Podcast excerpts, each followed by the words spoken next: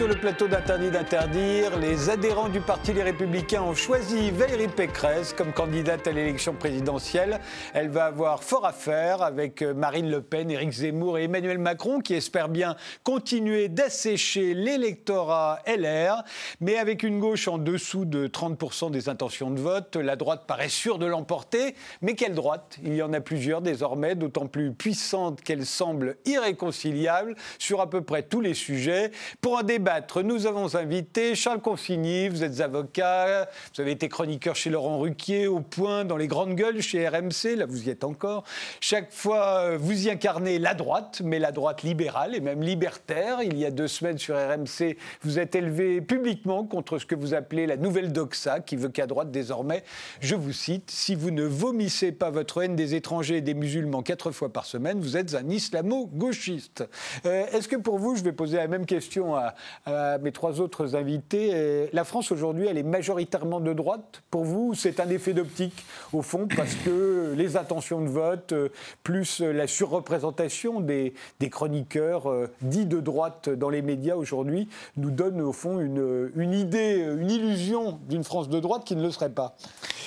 Oui, je pencherais plutôt pour la deuxième option. Je pense qu'il y a euh, en ce moment une mode intellectuelle et médiatique très forte, mais qu'il y a des fondamentaux euh, en France, euh, un attachement à l'égalité notamment, qui parfois verse dans l'égalitarisme, qui reste très fort.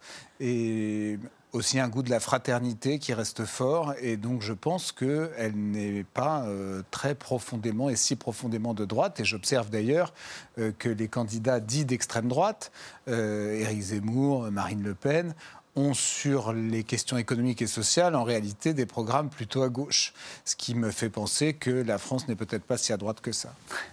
François Bousquet, vous êtes rédacteur en chef de la revue Éléments, l'organe de la nouvelle droite, telle qu'elle avait été terrorisée par Alain de Benoît. Vous êtes également le directeur de la nouvelle librairie, la librairie de la nouvelle droite. Vous êtes euh, l'auteur de La droite buissonnière, c'était sur euh, euh, Patrick Buisson. Buisson, pardon, que j'ai reçu dans cette émission en plus. mais aussi de Courage, manuel de guérilla culturelle. votre dernier livre, c'est Biopolitique du coronavirus, télétravail, famille, patrie. J'aime beaucoup titre, édité par la Nouvelle Librairie. Même question, la France est-elle majoritairement de droite Si on s'en tient aux projections des sondages, hein, euh, oui, de fait, il y a un alignement à droite euh, du paysage politique français. Vous vous rappelez, il y a 30% de Français qui sont prêts à voter à, gauche, donc on imagine que le restant va voter à droite. Hein. Mais quelle droite? En effet, la droite, c'est un peu comme les fromages, il y en a pour tous les goûts. Il y a, il y a de la droite au lait cru, il y a une droite authentique, il y a des droites qui ne sont pas authentiques, des droites libérales, des droites populistes. Hein. De fait, la candidate du deuxième tour de 2017, classée à l'extrême droite récuse, elle, totalement le clivage droite-gauche. Hein. donc, euh, c'est le paradoxe. Hein. Comme, euh, Emmanuel Macron, d'ailleurs. alors, Macron, c'est et et. C'est en même temps et la droite et la gauche. Tandis que Marine Le Pen euh, passe par-dessus les partis, par-dessus le clivage horizontal droite à la gauche, pour s'appuyer sur un clivage vertical, les élites hein, et le peuple. Elle, c'est le peuple. Donc, ce clivage a, du plomb dans l'aile, me semble-t-il, aujourd'hui. Aurélie Gros, vous êtes euh, membre du Parti des Républicains. Vous avez quitté, non, vous l'avez été, hein, vous l'avez été, vous l'avez quitté en 2019 après l'échec euh, des européennes. Euh, vice-présidente de Grand Paris Sud, maire de Coudray-Monceau. Vous avez créé un mouvement de concertation citoyenne baptisé La France vraiment, qui encourage les électeurs à peser dans le débat politique. pour vous, justement, cette France est-elle de droite? Bah, Écoutez, facialement, si on regarde les chiffres, effectivement, je dirais comme mes collègues autour du du plateau. Si on regarde les chiffres, on a l'impression effectivement qu'il y a une tendance plutôt à droite. Mais quelle droite? C'est bien le sujet du débat. Si on considère que les, populistes, les démagos sont de droite, si on regarde Emmanuel Macron, il est quoi? Est-il réellement de gauche ou de droite ou de droite et de gauche? Moi, je m'intéresse beaucoup plus euh, à la majorité silencieuse, à tous ces électeurs qui vont pas forcément voter ou ceux qui se trouvaient sur les ronds-points euh, lors de la crise des Gilets jaunes et qui ont des messages justement euh, sociétal, euh, économique, sur l'emploi. Et, ces gens-là, euh, ils ne demandent pas forcément un programme de droite. Donc je ne pense pas forcément que la France est à droite et qu'aujourd'hui on puisse réellement avoir ce constat-là. C'est un constat facile qui est souvent servi par les populistes. William Tay, vous êtes euh, président du think tank euh, indépendant Le Millénaire, créé en 2018 pour euh, travailler à la refondation idéologique de la droite avec une vision gaulliste, réformatrice, attachée à la grandeur de la France et guidée par l'intérêt national. Pour un gaullisme du 21e siècle, au fond, c'était le titre de votre rapport en novembre 2020.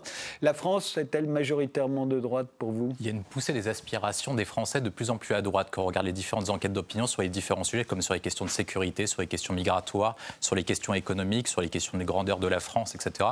Vous avez une poussée de plus en plus des, Français à avoir des aspirations de droite. Mais malgré tout, quand on prend le paysage politique, Emmanuel Macron a un positionnement qui est hybride, à la fois et de gauche et de droite. Et Marine Le Pen se, se réclame ni de gauche ni de droite. Donc quand on prend le champ politique en termes d'intention de vote, le paysage est beaucoup plus nuancé. Et surtout, pour rejoindre ce qu'a dit Charles Consigny, en fait, si les Français sont majoritairement de plus en plus à droite, par contre, les différents systèmes de pouvoir, que ce soit l'administration publique, le système médiatique et la pensée, ce qu'on appelle la pensée dominante, sont toujours sur des ressorts majoritairement de gauche, fondés depuis la Révolution française sur la question de l'égalité et sur la question d'égalité en opposition avec la question de la liberté, qui est, qui est principalement de droite. Donc, du coup, pour répondre à votre question, elle est plutôt nuancée. Et si on prend les différents panoramas, en fait, chacun des candidats a des traits de la droite. Emmanuel Macron emprunte, quand on prend la typologie de René Raymond, la droite orléaniste plutôt libérale. Valérie Pécresse et Éric Zemmour vont emprunter le champ de la droite bonapartiste. Et Marine Le Pen va emprunter les champs et les rhétoriques de la droite légitimiste. Mais même quand on prend ce panorama-là, les, frontières sont beaucoup plus floues, dans la mesure où Valérie Pécresse emprunte un discours qui est plutôt libéral, qui marche sur les terres d'Emmanuel Macron, et Éric Zemmour emprunte un terrain qui emprunte de droite légitimiste, donc sur les terrains également de Marine Le Pen. Donc le paysage est très flou, et pour récapituler, les Français veulent une aspiration de droite, mais ils sont opposés dans leurs aspirations depuis plusieurs années sur cette volonté de droite depuis 1981. Mais alors justement, vous citiez René Raymond, euh, l'auteur des droites en France, euh, euh, il y avait des constantes de droite. Si on regarde aujourd'hui l'échiquier politique, alors à la fois avec les quatre candidats presque déclaré pour Emmanuel Macron. Alors si on prend Emmanuel Macron, euh, qui est qualifié de droite, hein, même si lui dit euh, moi je suis euh, voilà, mais il est qualifié de droite. vous prenez Valérie Pécresse, Marine Le Pen et Éric Zemmour, mais si vous y ajoutez tous ceux qui ont de l'influence, Éric Ciotti va avoir de l'influence sur la candidature de Valérie Pécresse, Édouard Philippe, Jean Castex, les premiers ministres d'Emmanuel Macron, Gérald Darmanin, son ministre de l'Intérieur. si vous ajoutez Nicolas Dupont-Aignan, euh, euh, Nicolas Sarkozy, qui est toujours là et qui a de l'influence, ne serait-ce qu'il est sur les électeurs des Républicains, puisqu'il est le dernier président euh, des Républicains à avoir été élu. si vous prenez tout ce monde-là, qu'est-ce qu'ils ont en commun? Et puis avec vous quatre d'ailleurs. Qu'est-ce qu'il y a de commun à tous ces gens? Sur la typologie évoquée de René Raymond, de fait, la seule droite authentique, c'est la droite légitimiste. On ne va pas faire un cours d'histoire des idées politiques, hein, mais cette droite, elle est morte aujourd'hui. Ni Éric Zemmour ni Marine Le Pen ne s'en réclament. Je ne pense pas que Marine Le Pen sache ce, distinguo euh, classique dans les sciences politiques. Il reste une droite orléaniste, post-orléaniste, en fait, hein, euh, macronienne, peut-être que Pécresse, en tout cas quand elle crée son mouvement libre pourrait s'en réclamer. Puis après, il y a une droite bonapartiste. Hein. Un bonapartiste sous la forme que le populisme a pu prendre et que Zemmour, euh, que Zemmour incarne aujourd'hui, ou Marine Le Pen, du reste. Ou Jacques hein. Chirac hier. Ou Jacques Chirac en campagne. Hein. En campagne. C'est, parce qu'il y a, y, a, y a ces Dr Jekyll et Mr Hyde. Il y, a, il y a un visage face caméra pendant, pendant, le, pendant la campagne, où Chirac était, était une bête de foire, une bête de scène exceptionnelle, comme Marine Le Pen aujourd'hui. Puis après, il y a l'exercice du pouvoir. Et l'exercice du pouvoir, il est orléaniste par la droite de gouvernement depuis, depuis une éternité j'allais dire. Hein. Qu'est-ce qu'elles ont, de, qu'est-ce qu'elles ont de commun? Rien. Rien. Il n'y a rien de commun entre tous les gens que j'ai cités là. Rien, en tout cas entre cette droite euh, bonapartiste, hein, c'est-à-dire aujourd'hui populiste, hein, rien, puisque cette droite bonapartiste hein, ou populiste recycle des thématiques que la gauche a échoué à porter, entre autres la thématique égalitaire. Si on regarde le discours du, RN, du Rassemblement national aujourd'hui, il s'adresse prioritairement à la France des Gilets jaunes, des ronds-points, euh, aux Baudins, à la France des Baudins, au succès des Baudins, dont on, a, on, ne parlait pas jusqu'à hier à Paris. Donc c'est à cette France-là qu'elle s'adresse. Elle n'est ni droite ni gauche. De fait, dans les catégories populaire, le clivage droite-gauche ne euh, trouve très peu d'écho. Sinon, on n'expliquerait pas le passage, le basculement de l'électorat communiste. Hein, il y a 30 ans, vers, vers le RN aujourd'hui. Si, si, les ouvriers étaient, ou les employés étaient autant attachés à ce clivage, hein, ils seraient restés fixés à, euh, à, leur matrice originelle, la matrice jaurétienne, socialiste, que sais-je, révolutionnaire. Ce n'est pas le cas. Euh, ils sont ailleurs. Hein. Donc pour moi, oui, alors je ne veux pas monopoliser la parole, rien de comparable. De... Et on va le voir très rapidement, je pense. Hein. Rien de commun, Aurélie Gros C'est peut-être la, faute des partis politiques. On voit que les partis politiques se reforment au moment des élections. C'est le cas des, LR aujourd'hui. On a vu, ils sont montés à 150 000 adhérents. Il y a eu une campagne. Qu'est-ce qu'il y a en commun entre Éric Ciotti et Valérie Pécresse? Pour moi, je vous le dis clairement, rien. Il n'y a rien en commun. Donc, c'est des logiques de partis politiques qui, à mon sens d'ailleurs, brouillent euh, la vision que les Français peuvent avoir de la politique en général et desserrent la politique et les politiques. Bah, je m'explique, c'est-à-dire que les Français aujourd'hui, quand vous allez sur les territoires, et moi j'ai l'occasion d'y aller puisque je, parcours euh, la France, j'ai des antennes départementales un peu partout euh, en France, on mène des débats, les personnes qui sont autour de la table sont issues de milieux différents, ont des des aspérités différentes, euh, viennent de partis différents souvent d'ailleurs, et échangent sur des sujets de vie. Et quand ils voient le spectacle, en général, hein, à droite, ça peut se passer d'ailleurs à gauche avec les Verts et, le, Parti socialiste, quand ils voient cette image euh, de, fausse réconciliation et, des, termes, par exemple, quand Éric Ciotti a dit euh, si jamais Éric Zemmour, Emmanuel Macron, je soutiendrai Éric Zemmour, je ne pense pas, connaissant bien Valérie Pécresse, que Valérie Pécresse ferait le même, mais on peut imaginer aussi qu'Éric Ciotti, il entend bien d'ailleurs avoir de l'influence sur la, bien sûr, mais Vous comprenez bien que les partis politiques aujourd'hui leur, faille, à mon sens, hein, c'est qu'il n'y a plus d'écoute du citoyen. Les idées ne sont plus demandées aux citoyens. C'est plus des citoyens qui portent des idées et une conviction. C'est le parti qui impose. On est un peu dans le, dans le système du fan club. Et dans ces élections et, dans, ces, dans ces congrès euh, qui portent un candidat, au final, il y a un côté fan club. Donc c'est réservé. Oui, je suis, je dur, mais vous comprenez que je fais plus partie de parti politique parce que justement le côté fan club, moi je préfère euh, la réalité, euh, la politique par la preuve. Donc je, je, préfère aller au contact des citoyens. Et je trouve que le citoyen a des idées aussi. Et l'intelligence citoyenne ça existe. Et je pense que les partis politiques devraient faire différemment et revenir à cette base-là. William Tay je pense, que les, différences entre les cadres sont surjouées par la compétition électorale. Il y a plusieurs points sur la compétition électorale. C'est qu'en fait, depuis la, depuis la révolution de Macron 2017 qui a chamboulé le jeu politique, la plupart des, différents candidats, Emmanuel Macron, Éric Zemmour, Valérie Pécresse et Marine Le Pen, se battent pour ce qu'on appelle l'électorat euh, laissé orphelin de François Fillon. Donc du coup, ça conduit à une convergence des positions sur ce type d'électorat. On l'a vu sur les différentes questions de François Fillon, sur les questions de liberté économique, sur les questions sécuritaires, migratoires, etc. Il y a une forme de convergence même Emmanuel Macron a accordé un entretien à valeur actuelle, alors qu'il venait originalement de la gauche. Et même Marine Le Pen s'est normalisée depuis plusieurs années sur les questions de dette, réforme économique, etc. Donc il y a une forme de convergence qui est liée à la, à la compétition électorale, qui est l'électorat stratégique de François Fillon. Mais deuxième point, c'est comme vous êtes dans une compétition électorale, chacune des personnes ont tendance à surjouer les différences pour essayer de se démarquer l'un par rapport à l'autre. Quand on prend les discours d'intention entre Valérie Pécresse et Éric Ciotti, les deux se réclamaient de François Fillon. Et en fait, ils ont, une, ils ont deux, deux différences. Une différence de degrés, ils ont une différence stratégique. Valérie Pécresse pense que son électorat plus naturel va être à la fois chez Emmanuel Macron et une partie d'Éric Zemmour, alors que Éric Ciotti veut faire la même stratégie que Nicolas Sarkozy en 2007, c'est-à-dire braconner et siphonner l'électorat de droite et d'extrême droite pour espérer se qualifier en vue d'un second tour face à Emmanuel Macron. Mais quand on revient à l'origine de la droite, c'est que la droite est une origine qui est récente en fait. Jusqu'à, jusqu'aux années gaullistes, euh, jusqu'à Valéry Giscard d'Estaing ou même plus tard, personne ne se réclamait d'être de droite. La droite gaulliste disait en gros, il n'y a pas de gauche, il n'y a pas de droite, il y a juste l'intérêt de la France. Et qu'en fait, la droite a commencé à, revenir dans les années post-Jacques Chirac, à partir de Nicolas Sarkozy en 2007, et surtout par l'arrivée de Jean-François Copé à la tête du parti, qui a, qui a théorisé ce qu'on appelle la droite décomplexée. Et la droite, en fait, par rapport à la gauche, comme la gauche a, dans l'imaginaire collectif, a entamé la Révolution française et est plutôt auréolée de la victoire de 45, alors que c'est plutôt le général qui avait emporté, du coup, a incarné le camp du bien. Et la droite était une forme de contre-révolutionnaire. On l'a vu avec les mouvements poujadistes dans les années 50-60, Donc la droite est en opposition par rapport à la gauche. Et comme la gauche a dominé le champ politique et intellectuel depuis leur, grande victoire en mai 68, qui s'est concrétisée par la victoire politique de 1981, qui ont abouti à un certain déclin économique et social, un déclassement de la France, du coup la droite revient sur le champ, mais comme une sorte de contre-révolution qui est incarnée par deux mouvements. La Manif pour tous dans les années 2012-2013, dans un mouvement de conservation par rapport au basculement des lois Taubira. Et deuxième point, le mouvement des Gilets jaunes. C'est la première fois depuis, depuis une vingtaine, trentaine d'années, depuis les lois sur la question de. La, C'était les lois Mitterrand qui voulaient euh, supprimer l'enseignement privé. C'est la première fois qu'on a un tel mouvement d'ampleur qui s'est basé sur un mouvement, sur la question de la fiscalité écologique, donc sur un mouvement profond de liberté en termes d'origine et de, de, de motivation des personnes à se mobiliser.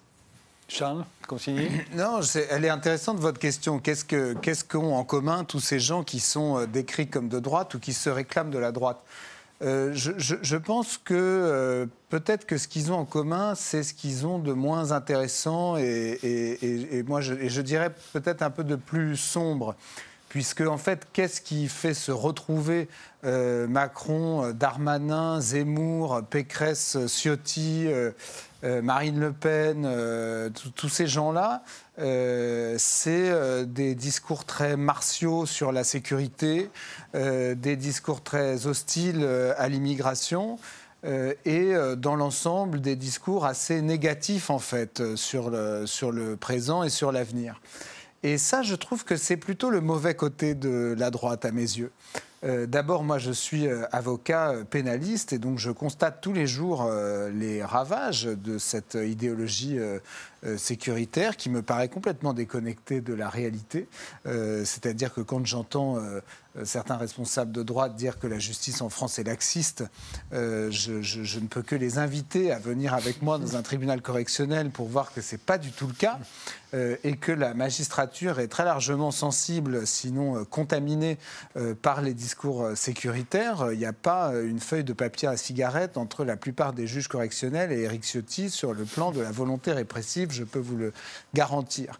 Et sur l'immigration, qu'il faille contrôler l'immigration, d'accord, très bien, tout le monde euh, peut euh, s'accorder sur le fait que dire cela n'est pas tenir un propos d'extrême droite, mais je ne comprends pas pourquoi tout le monde a fini par se mettre, parmi ceux qu'on a cités, au diapason sur cette idée que l'immigration serait nécessairement une catastrophe, n'apporterait rien de bon. Euh, et serait une des causes, sinon pour certains comme Éric Zemmour, la cause essentielle euh, de tous les problèmes de la France. Moi, je pense que c'est un, raisonnement d'abord qui est faux.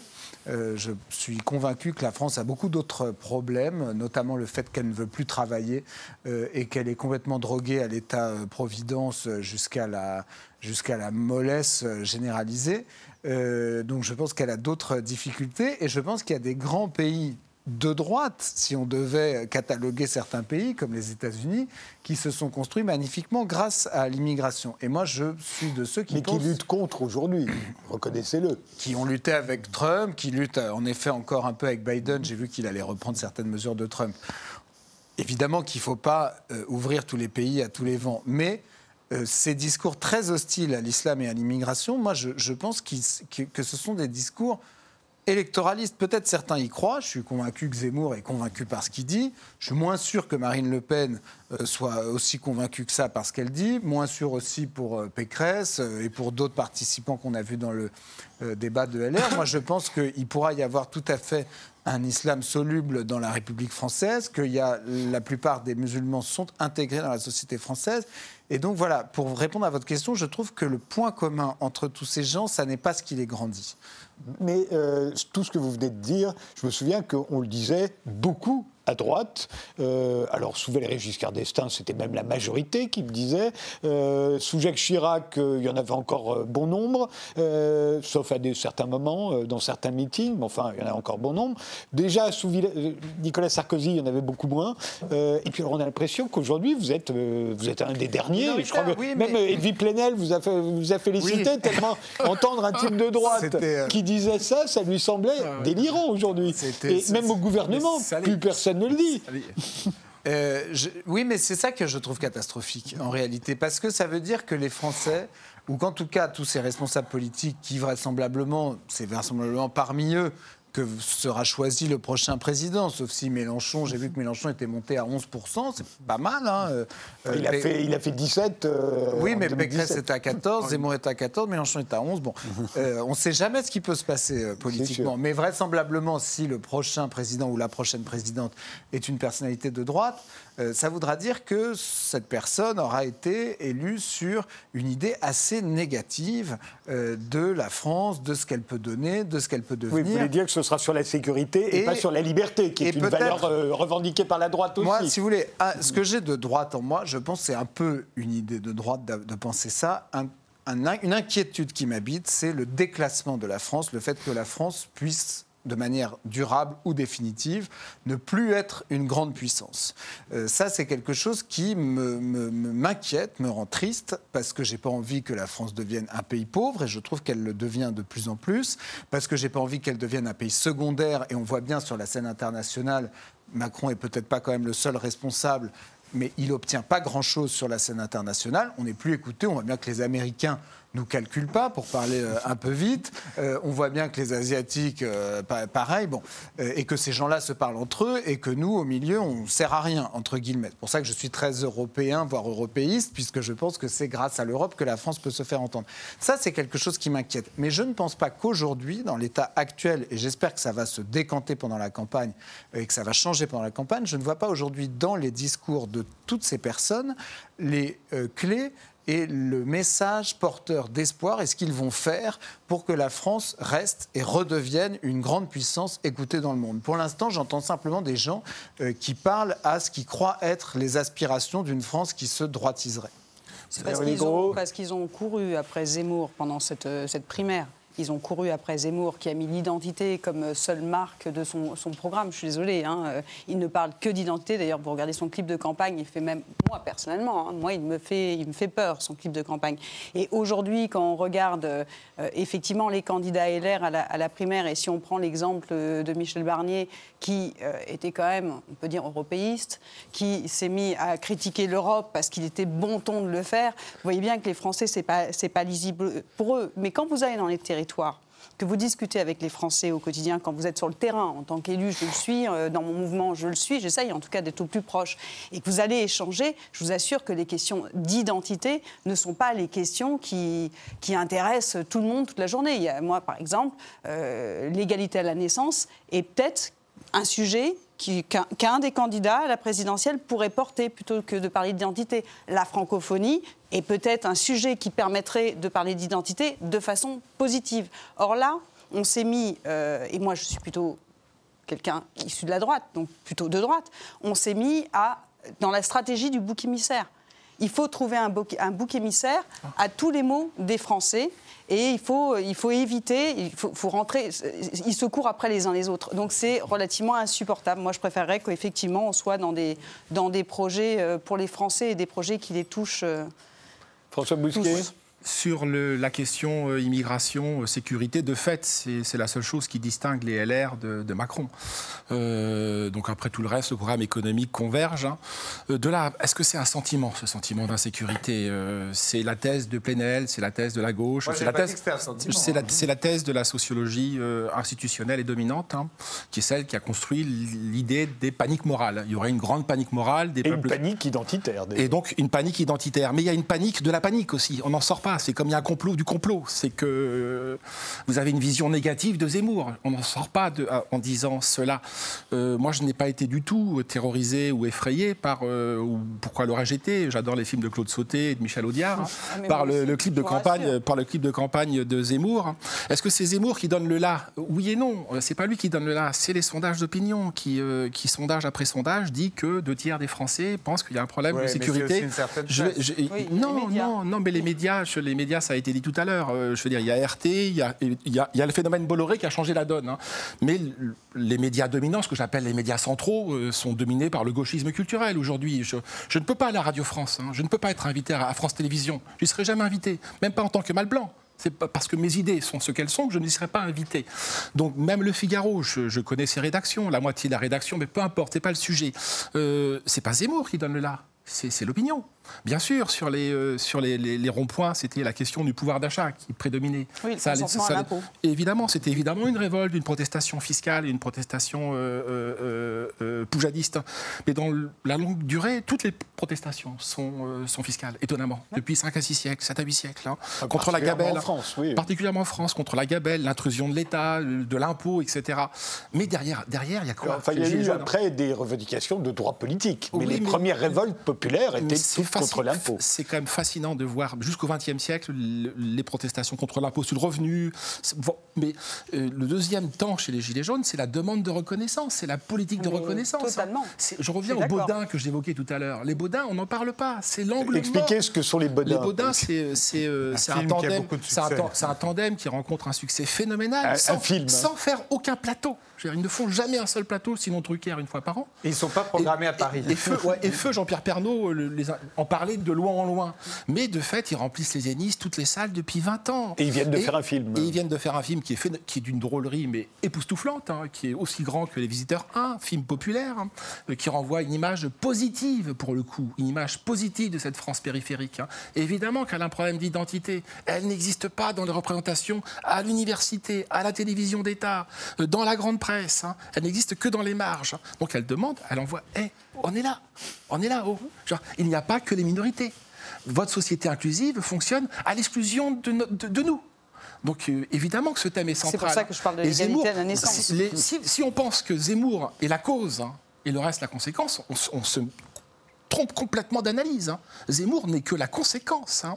Et ça ne s'expliquerait pas le succès qu'il rencontre là. C'est quand, même phénoménal. Je, faut le rappeler. 280 000 bouquins vendus une vidéo en 24 heures mais vue qui est très construit médiatiquement. Mais il a été programmé une heure par jour sur une chaîne Par télé Bolloré. La télé Bolloré. Voilà, le phénomène. Demain, demain le phénomène, vous programmez une heure par Charles, jour. Je vous le parle des petites fleurs roses. Tout le monde va aimer les petites le fleurs phénomène, roses. Le phénomène nouveau, j'en ai fini aujourd'hui. Le phénomène nouveau, il y en a deux pour moi parce que Macron était là en 2017, Mélenchon, ils étaient tous là. Bolloré n'était pas là et Zemmour n'était pas là. C'est vraiment la nouveauté. Et Bolloré a cassé de fait hein, le monopole du gauchisme culturel, la rente de monopole du gauchisme culturel sur l'institution médiatique. Hein. En tout cas, dans les grands médias. Ça, c'est vrai. RT, RT est un, cas à part, Spoutnik est un cas à part, TV Liberté est un cas à part. Hein. mais dans les grands médias centraux, jusqu'à présent, il y avait une parole unique. Je vous arrête, on fait une pause et on revient tout de suite après. Thank you.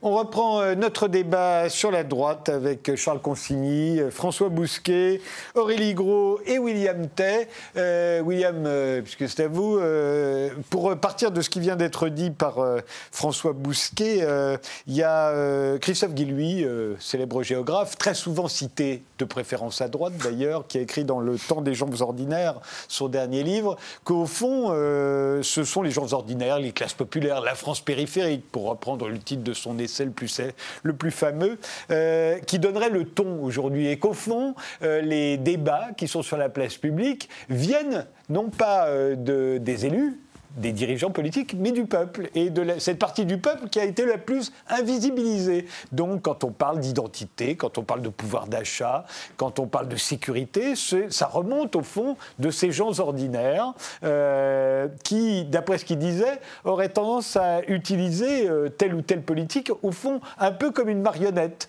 à leur service. Euh, les uns après les autres reprendraient les thématiques de ces gens ordinaires et, et en feraient des slogans de campagne je, m'inscris parfaitement dans cette analyse. Il serait il serait assez fou de croire que les politiques font une politique de l'offre lorsqu'ils présentent une offre électorale. Ils, répondent plutôt à une demande, en fait. Et Éric Zemmour, je suis parfaitement d'accord avec vous, répond à une conséquence de l'évolution de la société. Ce qui s'est passé avec les catégories intermédiaires et populaires que Christophe Guilluy cite, c'est qu'en fait, ils ont opéré une conversion à partir de la fin des années 90, début des années 2000. Leur priorité était au départ les questions économiques et sociales. Et c'est pour ça qu'ils votaient principalement à gauche. Pour rappel, François Mitterrand, lorsqu'il est élu, il fait plus de 65-75% parmi les ouvriers. Et aujourd'hui, le Parti socialiste représente que 3% des ouvriers. Donc il s'est passé quelque chose parce qu'au niveau de leur top priorité, avant c'était les questions économiques et sociales et maintenant se sont passés sur les questions régaliennes. D'ailleurs, c'est pour ça qu'un rapport Terra Nova en 2012, quelle majorité électorale pour 2012, préconisait pour la gauche de gouvernement de passer des, des catégories euh, dites populaires à des électorats plutôt urbains, métissés, les femmes, etc. C'est uniquement sur une logique électorale parce que ces électeurs intermédiaires et populaires allaient opérer une conversion, ce qu'eux appelaient une conversion conservatrice.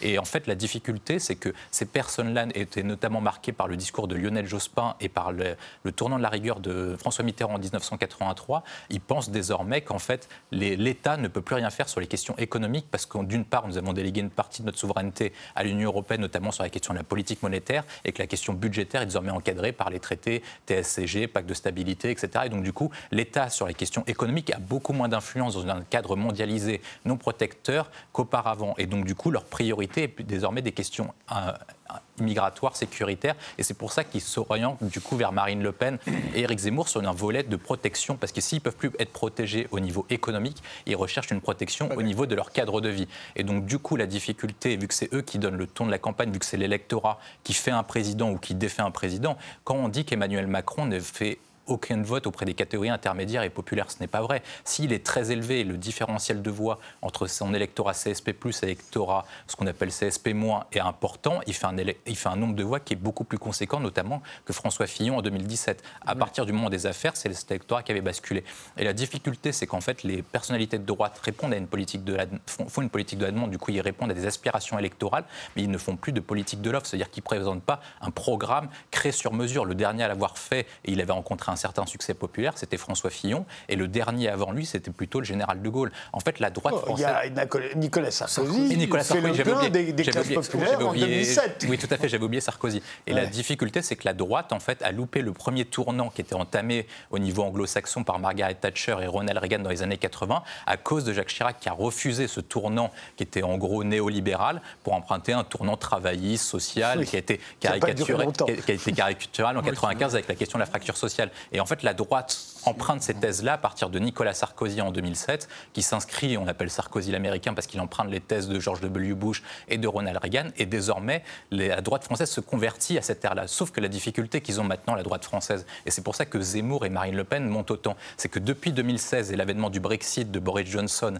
et de Donald Trump, la droite, euh, au niveau occidental, a évolué d'une nouvelle ère. Elle est passée d'une droite qui est plutôt libérale sur le plan intérieur, mais très protectionniste sur les questions extérieures. C'est pour ça que Trump était très très, très, euh, qui était marqué par la question du mur, la réindustrialisation et la question de, de l'intérêt national. Et pour répondre à Charles Consigny sur la question de la grandeur française, en fait, il n'y a aucun politique qui arrive à imaginer la grandeur française parce qu'on n'arrive pas à imaginer ce que serait le rayonnement français après le tourment entamé par le général de Gaulle dans les années 58 à 69. Ce que fait le général de Gaulle, c'est qu'en fait, il participe, il sait que la France ne sera plus une grande puissance, du coup, il entame, il limite le déclin français à travers la construction européenne, la construction 6 et le traité de l'Élysée avec, euh, avec l'Allemagne, et en gros se met sur une politique indépendante entre euh, l'URSS et les États-Unis. Aujourd'hui, nous vivons un cadre qui est, à peu près similaire. C'est-à-dire que l'Union européenne et la France ne sait pas qui choisir entre devenir le vassal des États-Unis ou sous-traitant de la Chine, et n'a pas de politique de grandeur et de rayonnement sur ce plan-là. Et sur la question économique,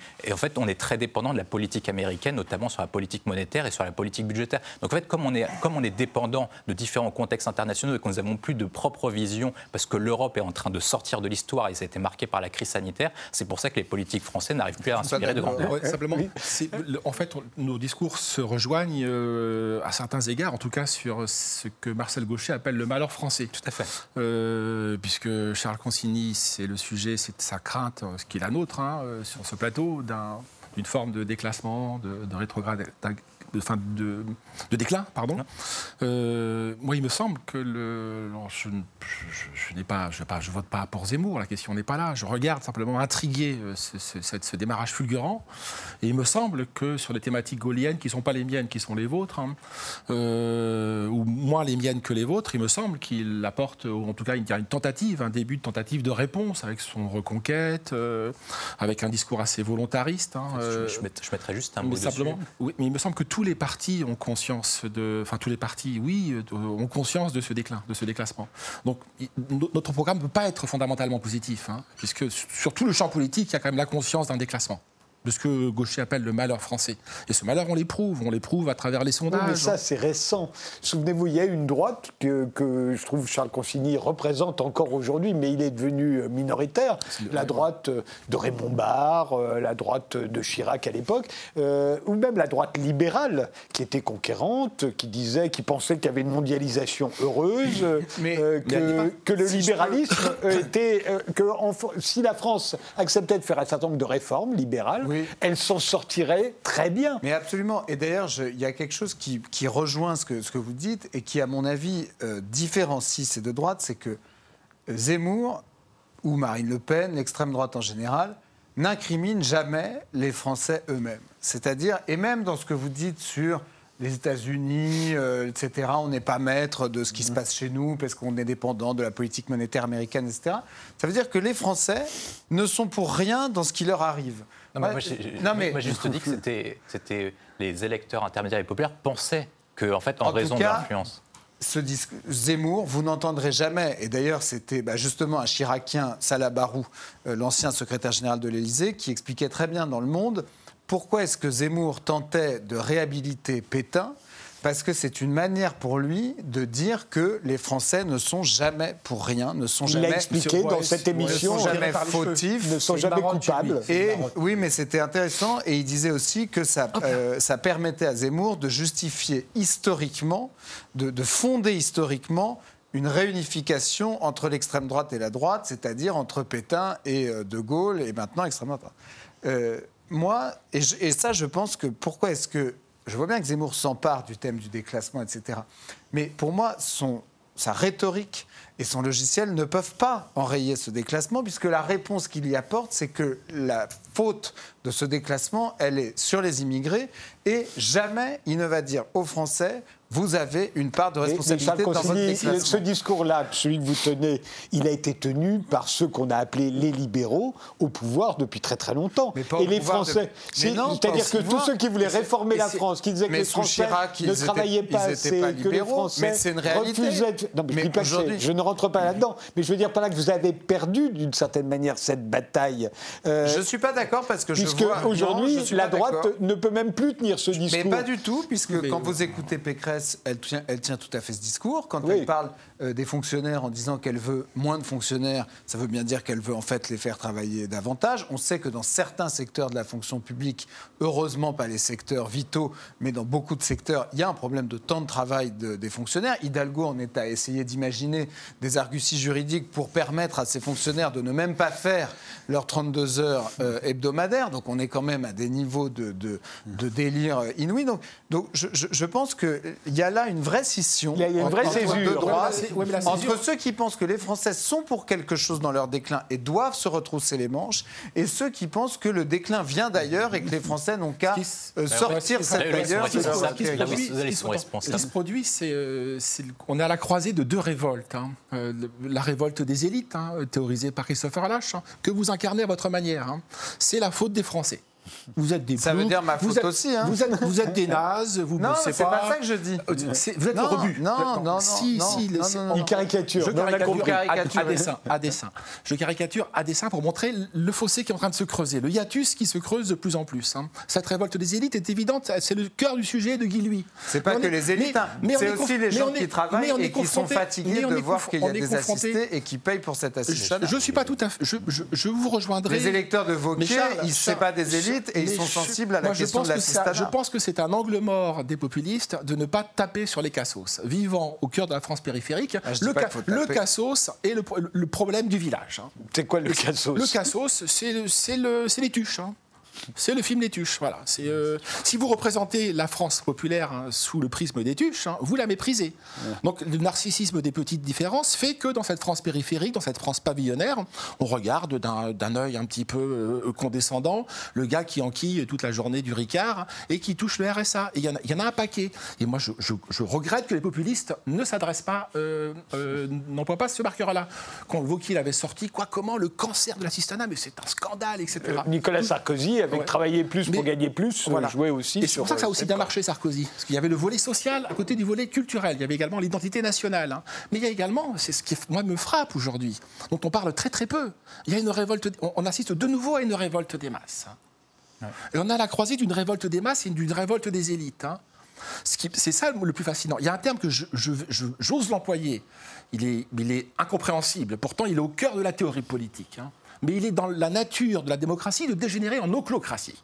L'oclocratie, c'est le pouvoir de la foule, le pouvoir des foules. Hein. Le mot a disparu à la fin du XIXe siècle quand la démocratie a triomphé. Comme elle triomphait, elle ne voulait pas qu'elle ait son nombre porté, qui était l'oclocratie. Mais dans toute la théorie politique depuis 2500 ans, tous les grands penseurs, depuis Platon, on a théorisé cette oclocratie, cette dégénérescence de la, de la foule, hein, qui illustre à sa manière Trump. hein. Et peut-être demain, euh, euh, Marine Le Pen et Éric Zemmour. hein. C'est-à-dire qu'ils n'ont plus qu'une seule chose à faire, c'est à transgresser pour exister Oui, mais dans une société, dans une Je veux- société je veux pas monopoliser, mais- où on ne se parle plus. Parce en se- un mot, en un mot quand même, juste pour répondre à un truc qui a été dit tout à l'heure, contrairement, je, je pense que si vous- le point commun entre tous ceux qui ont gagné les élections récemment, que ce soit euh, Trump aux États-Unis, que ce soit en France, Sarkozy, puis euh, Macron et un peu Hollande euh, entre-temps.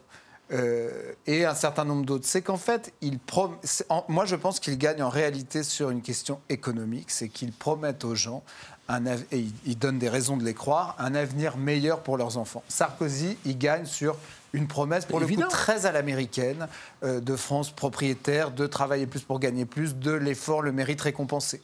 Euh, Macron gagne en, partie- en partie parce qu'il est banquier, que du coup on lui fait confiance, on se dit il connaît l'économie, et d'ailleurs il était ministre de l'économie, et il est jeune, et il est beau, et il est marketing, et du coup la France sera moderne, et donc elle sera prospère.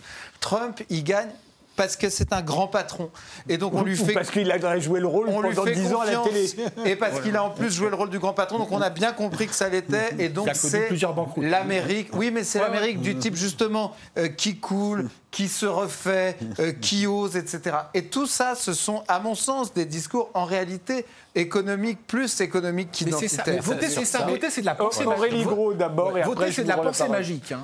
Euh, je suis assez d'accord sur les Français ne se parlent plus, ça je suis tout à fait d'accord. Euh, je suis d'accord, euh, aujourd'hui il faudrait redonner un peu plus de, de parole aux Français et rentrer à... Vous le savez, je le dis souvent, mais mettre un peu plus de démocratie pat- participative au sein de la démocratie représentative. C'est ce qu'avait promis Emmanuel Macron quand il a été élu. Emmanuel Macron a été élu sur cette promesse-là, avec la grande marche, euh, en faisant son programme auprès des citoyens, en expliquant que moi, le jeune, euh, beau, blond, euh, je vais faire de la politique autrement, je vais casser un peu les codes, il n'y a plus de droite, il n'y a plus de gauche. Donc il a essayé de parler justement à cette France périphérique et de lui dire, voilà, nous, on va faire de la politique différemment, on ne va plus vous casser les pieds avec les grands euh, pontes de la droite, les grands pontes de la gauche. Sauf qu'il s'est installé en monarque républicain et ça s'est cassé totalement la figure puisqu'il n'a pas répondu à cette promesse et à cette attente des Français. Casser la figure, pour l'instant, il est en tête des Non, sondages pour non, être non, casser la figure dans les. dans- non, non, attendez, euh, je, je, je vais mesurer mes propos. Ça s'est cassé la figure avec les Gilets jaunes, où on a traversé quand même deux ans euh, d'enfer absolu, où il n'a pas répondu assez vite parce qu'il n'a pas voulu. Il a eu quelque part, entre guillemets, à mon avis, peur. Il a reculé où il s'est dit ça va, ça va s'éteindre comme ça s'est allumé. Sauf qu'effectivement, on parlait du pouvoir d'achat, on parlait du consentement à l'impôt, et qu'au lieu de donner du gage et de, de descendre dans l'arène pour parler aux Français de ce consentement à l'impôt, c'est important, c'est un des fondements de notre République. Il n'en a pas parlé, il La a laissé pauvreté, simplement, et la pauvreté. et Il y avait, il y avait la, la question de la, chèque. il a fait, oui, il a fait un gros chèque. Et il y avait la débat, question de la fraternité aussi autour de tout ça. La France des Gilets jaunes, c'est la question de la fraternité qui se retrouve sur les ronds-points. Je parle bien entendu du début du mouvement. Et ensuite, il s'est rattrapé avec la gestion de la crise, il faut être euh, clair, puisque la crise a été A mis sous bien, cloche, hein. bien gérée à, à coup de chèque, Moi, je ne certes. suis pas d'accord, mais, Mais moi, je mais pense que. moi, je bah, pense si, quand même, il y a moi, beaucoup, beaucoup d'en- plutôt été bien gérée. Vous Ah parlez non, de la parle- crise des Gilets vous jaunes parlez ou de la crise du sanitaire. Covid Oui, Covid. Oui, oui, non, je Elle a mis sous cloche les gilets jaunes. hein. Elle, elle a mis sous cloche les gilets jaunes. On a payé pour sauver les entreprises au maximum. Après, Non, on s'est en- endetté. On s'est endetté. Oui, tout à fait. On s'est endetté. Parce que ça- parce qu'il nous a Et on n'a pas réglé le problème de la santé. Non, mais parce qu'il nous a sauvés à court terme, mais par contre, il a dégradé nos perspectives économiques et de redressement pour l'avenir de nos enfants pour fait. une centaine d'années. Quand on regarde Mais- la gestion de la crise sanitaire par Emmanuel Macron, on voit que, par exemple, sur la crise de la dette Covid, il faudra 67 ans pour rembourser la dette Covid contre 7 ans pour les Allemands. Attendez, ça dépend. mais l'inflation je plus vite que ça. non, mais parce que l'inflation, l'inflation Sur- sera contenue, l'inflation- l'inflation sera par la, par la BCE. Et sur, et sur Emmanuel Macron, moi je pense qu'Emmanuel Macron, ce que vous lui reprochez d'être monarque républicain, moi je pense que c'est ce qui, c'est ce qui fait le maintenir à 25%. S'il était plus monarque républicain, il deviendrait comme François Hollande, il serait complètement démonétisé. Et la question essentielle pour le, pour, pour, l'avenir du pays, en fait, c'est comment entamer la question du redressement. C'est pour ça que moi je pense, et c'était ce que je voulais vous dire tout à l'heure sur Éric Zemmour, c'est qu'Éric Zemmour, en fait, va servir d'aiguillon pour le débat, sur le débat, parce qu'il permet à la France, et notamment il évoque pour une grande partie des Français, le fait de renouer avec la grande histoire. Les Français veulent renouer avec l'époque de Clovis, avec l'époque de Saint-Louis, avec l'époque de Louis XIV, avec l'époque de Richelieu, avec la l'époque de Napoléon, et la, politique du général de Gaulle. La difficulté qu'a Éric Zemmour, et c'est pour ça qu'il n'arrive pas à convertir cette, intention de renouer avec la grande histoire avec des intentions de vote, c'est parce qu'il n'arrive pas à proposer un projet qui est concret en termes de redressement national et comment faire pour rendre sa grandeur à la France, pour reprendre les paroles de, Donald Trump.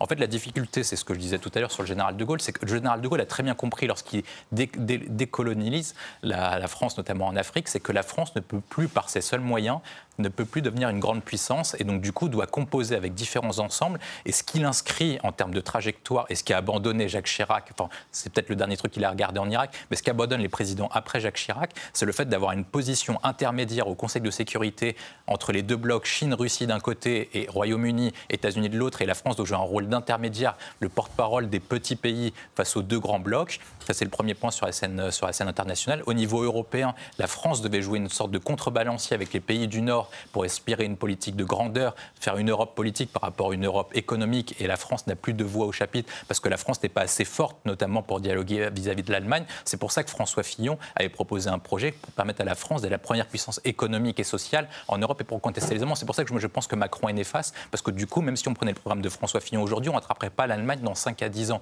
C'est le deuxième point. Et puis après, troisième point, c'est une affaire de rayonnement. La France a toujours brillé par ses grandes réalisations et par ses grands esprits. Le plus grand moment de l'histoire de France, c'est le siècle de Louis XIV qui a conduit au siècle des Lumières. Et aujourd'hui, nous n'avons plus d'atouts parce que notre, notre, peuple est en déclin. On le voit sur les questions de l'éducation. On est remplacé par les pays est-asiatiques. Au niveau des, des, innovations, en fait, on se fait piquer nos meilleurs talents par les Américains. Et donc, du coup, et en termes de rayonnement, que ce soit culturel ou au niveau de notre langue, nous sommes en déclin à tous les indicateurs. Et c'est pour ça que les Français veulent renouer, non pas avec la grande puissance diplomatique et militaire, mais renouer avec la question d'influence. Et je pense qu'ils veulent renouer avec le siècle des Lumières pour rayonner dans le monde entier et inspirer le monde. il nous reste quelques minutes. Euh, il nous reste six minutes, euh, donc je vais vous redonner la parole à chacun, histoire de conclure très provisoirement, bien entendu, puisque cette affaire ne fait que commencer. On va voir euh, Charles Consigny. Euh, bah, Qu'est-ce que je peux vous dire? Moi, je, pense que la, campagne va être intéressante. Je pense qu'il y a quand même. Ce qui, me frappe, c'est que les Français n'ont pas renoncé, en fait. Euh, le fait qu'ils soient sensibles euh, aussi bien au discours de Zemmour, qui pour moi vend une grandeur d'opérette, surtout si son projet consiste à soi-disant nous faire retrouver la grandeur tout en sortant plus ou moins de l'Union européenne. Euh, en tout cas en nous appuyant pas sur l'Europe pour être grand et en, euh, prétendant soigner la France en s'en prenant à ces euh, personnes d'origine étrangère ou étrangère, c'est une grandeur d'opéra. Mais j'observe que beaucoup de gens adhèrent à ce discours. j'observe que les débats qui étaient assez ennuyeux, les débats de la droite, les, débats de LR, étaient quand même très techniques et, très professionnels en fait. donc il y avait une espèce d'exigence. Ils se, ils se tirer dans les pattes sur, les, sur la mise en place technique de leurs mesures. Attention, si tu fais ça, euh, ce sera inconstitutionnel, euh, ça coûtera 40 milliards d'euros. Mais non, euh, je t'assure, j'ai vu avec. C'est pour montrer que c'est un parti de gouvernement.